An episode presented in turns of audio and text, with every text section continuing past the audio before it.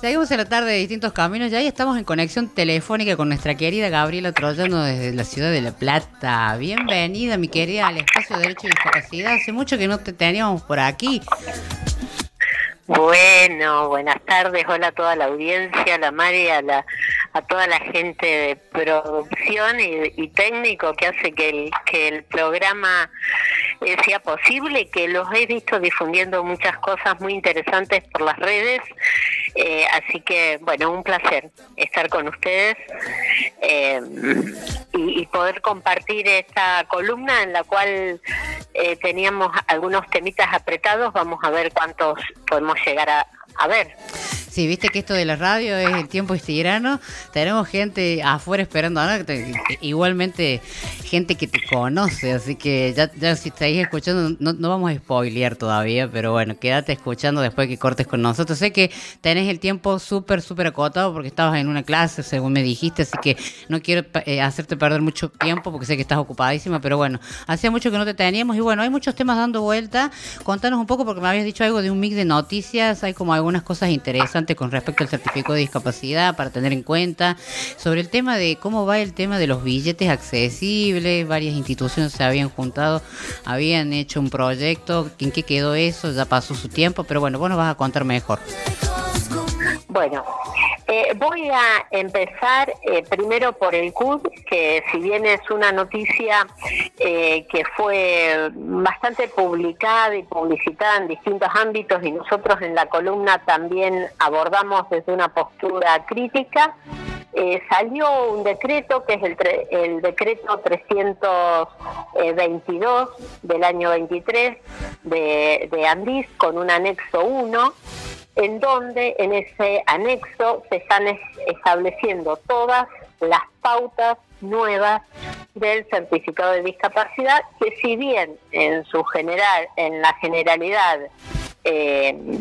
son muy similares, tienen algunos eh, aspectos diferentes en cuanto hace al tema de la necesidad o no de renovación y en el, en el tiempo, digamos,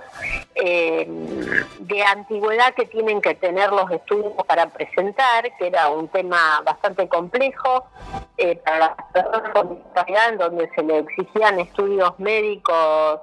y clínicos de distintas categorías con seis meses de antigüedad Ahora eso se extendió a un plazo no mayor de un año, eh, con lo cual es, eh, mejoró, digamos, en ese sentido. Y, para que los eh, oyentes, las personas con discapacidad y quede dentro del,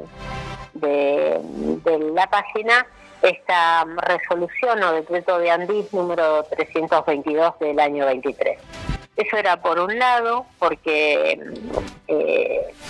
bueno, se sabe que se ha modificado, pero no se tenía bien en claro cuáles son las cuestiones y muchas veces las personas con discapacidad cuando vamos a las juntas evaluadoras eh, nos enfrentamos con distintos criterios según la zona. Está bueno tener esta documentación y este anexo para eh, saber de qué se trata y tenerlo a mano si necesitamos reclamar.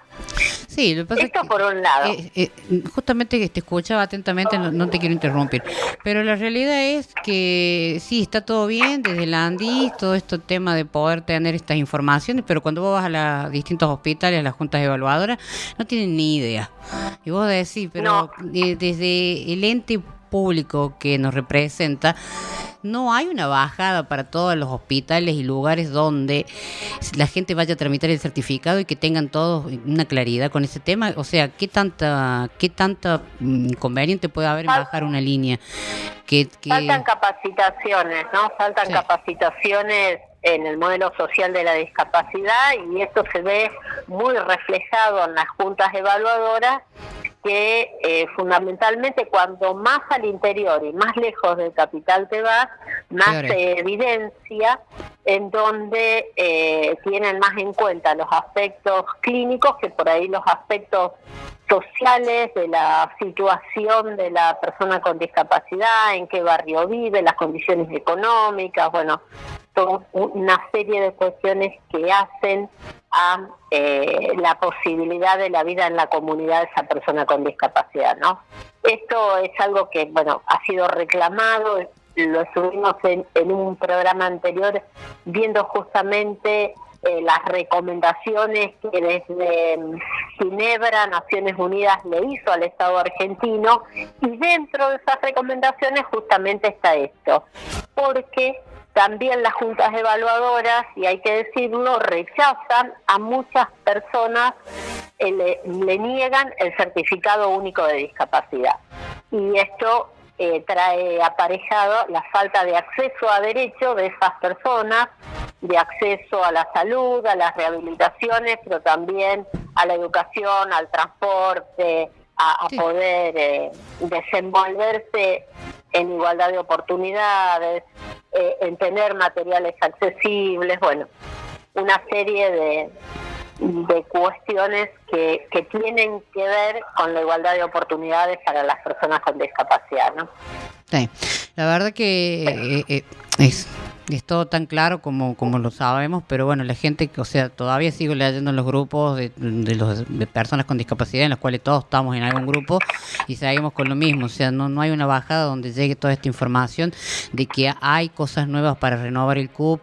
hay un montón de situaciones que se van generando nuevas y que no llegan, o sea, no es tan difícil hacer una capacitación masiva a nivel argentino donde todos puedan tener esta información, pero bueno, nos quedamos en el camino, siempre estamos a la todavía. Seguimos Pero igual no nos tenemos que quedar callados, María. Hay que, decirlo, hay que plantearlo, hay que mandar correos a las defensorías, a la misma Agencia Nacional de Discapacidad. A mí me parece que también eh, en la medida que protestamos entre nosotros y no reclamamos en los ámbitos que tenemos que reclamar, no hacemos que podamos acceder a derechos. Por eso es tan importante el espacio este, porque un poco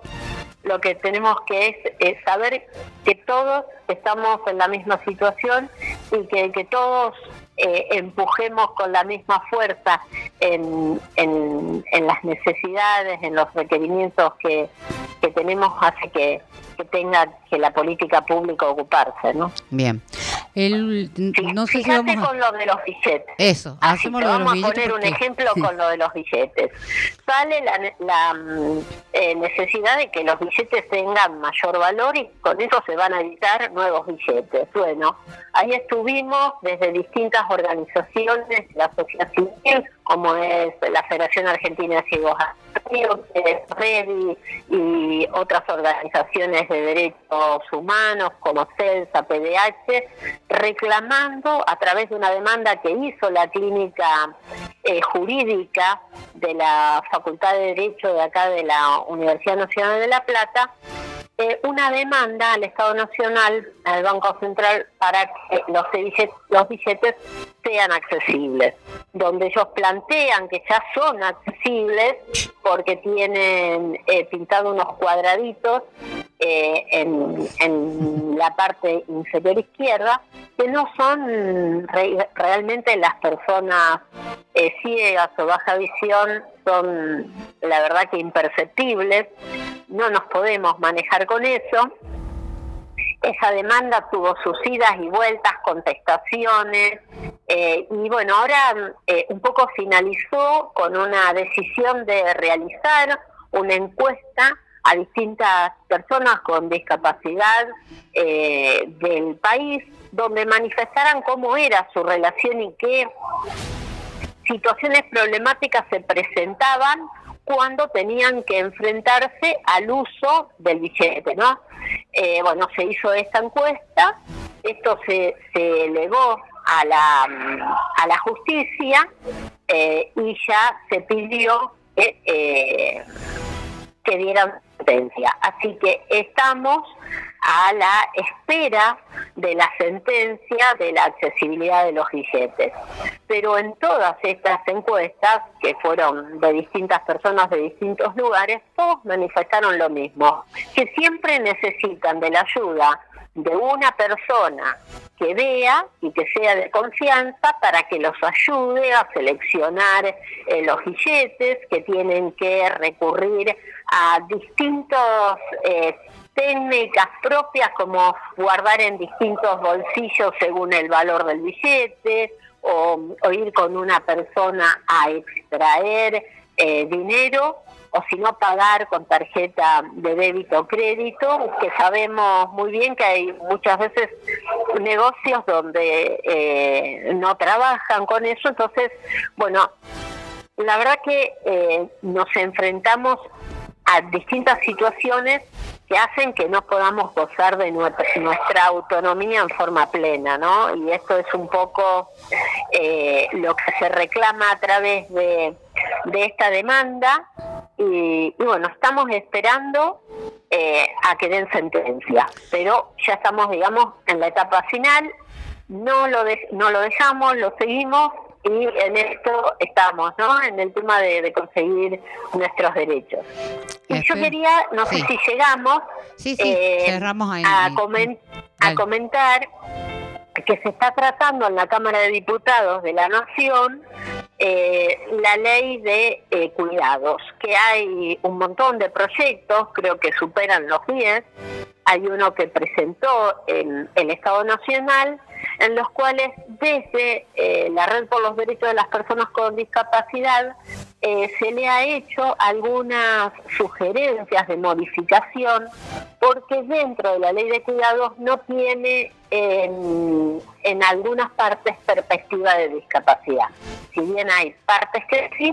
eh, falta, por ejemplo, esto que en algún momento lo planteamos que tampoco existe en la ley de teletrabajo, que no se considera a la persona con discapacidad como un sujeto que realiza cuidados que tiene que cobrar su sueldo por realizar cuidados, que tiene que estar dentro de, eh, contemplado dentro del trabajo registrado, sino que consideran a las personas con discapacidad como sujeto que recibe el cuidado, ¿cierto? Eh, sin embargo,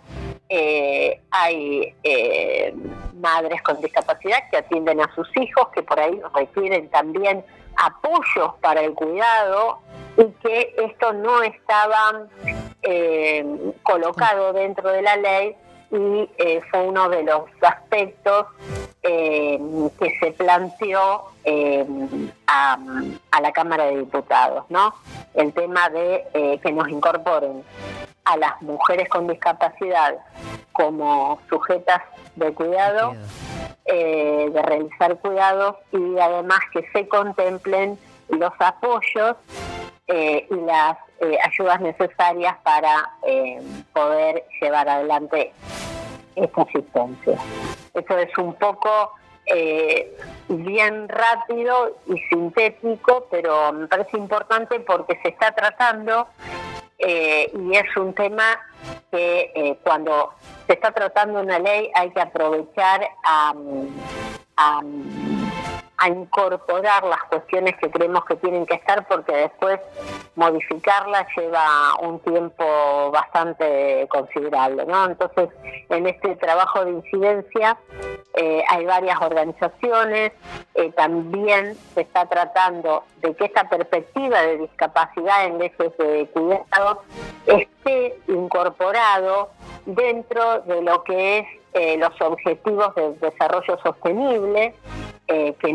hay muy pocos países que lo han planteado, solamente dos, y queremos que esté dentro de uno de los principales objetivos para el 2030, el tema de eh, que se debata y se incorpore la perspectiva de los cuidados como una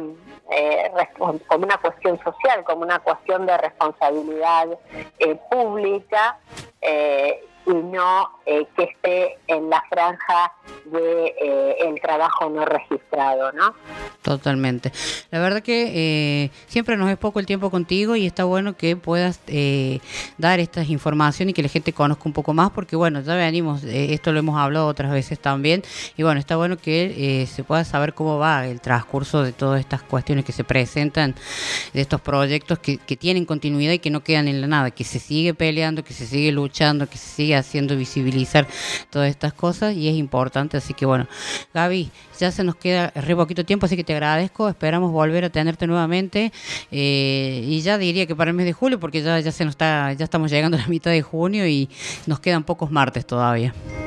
Bueno, y yo quería hacerle una invitación a vos y a toda la audiencia. Después te voy a compartir el enlace para todos aquellos que quieran participar. El 23 de junio va a haber una jornada sobre vida independiente en toda Latinoamérica. Van a participar personas de toda Latinoamérica y va a hablar eh, Amalia Damio, que es la relatora en Naciones Unidas por Argentina, van a hablar eh, también Marta García, eh, en donde justamente estamos eh, llevando adelante en forma conjunta de distintas organizaciones de Latinoamérica este gran movimiento de vida independiente para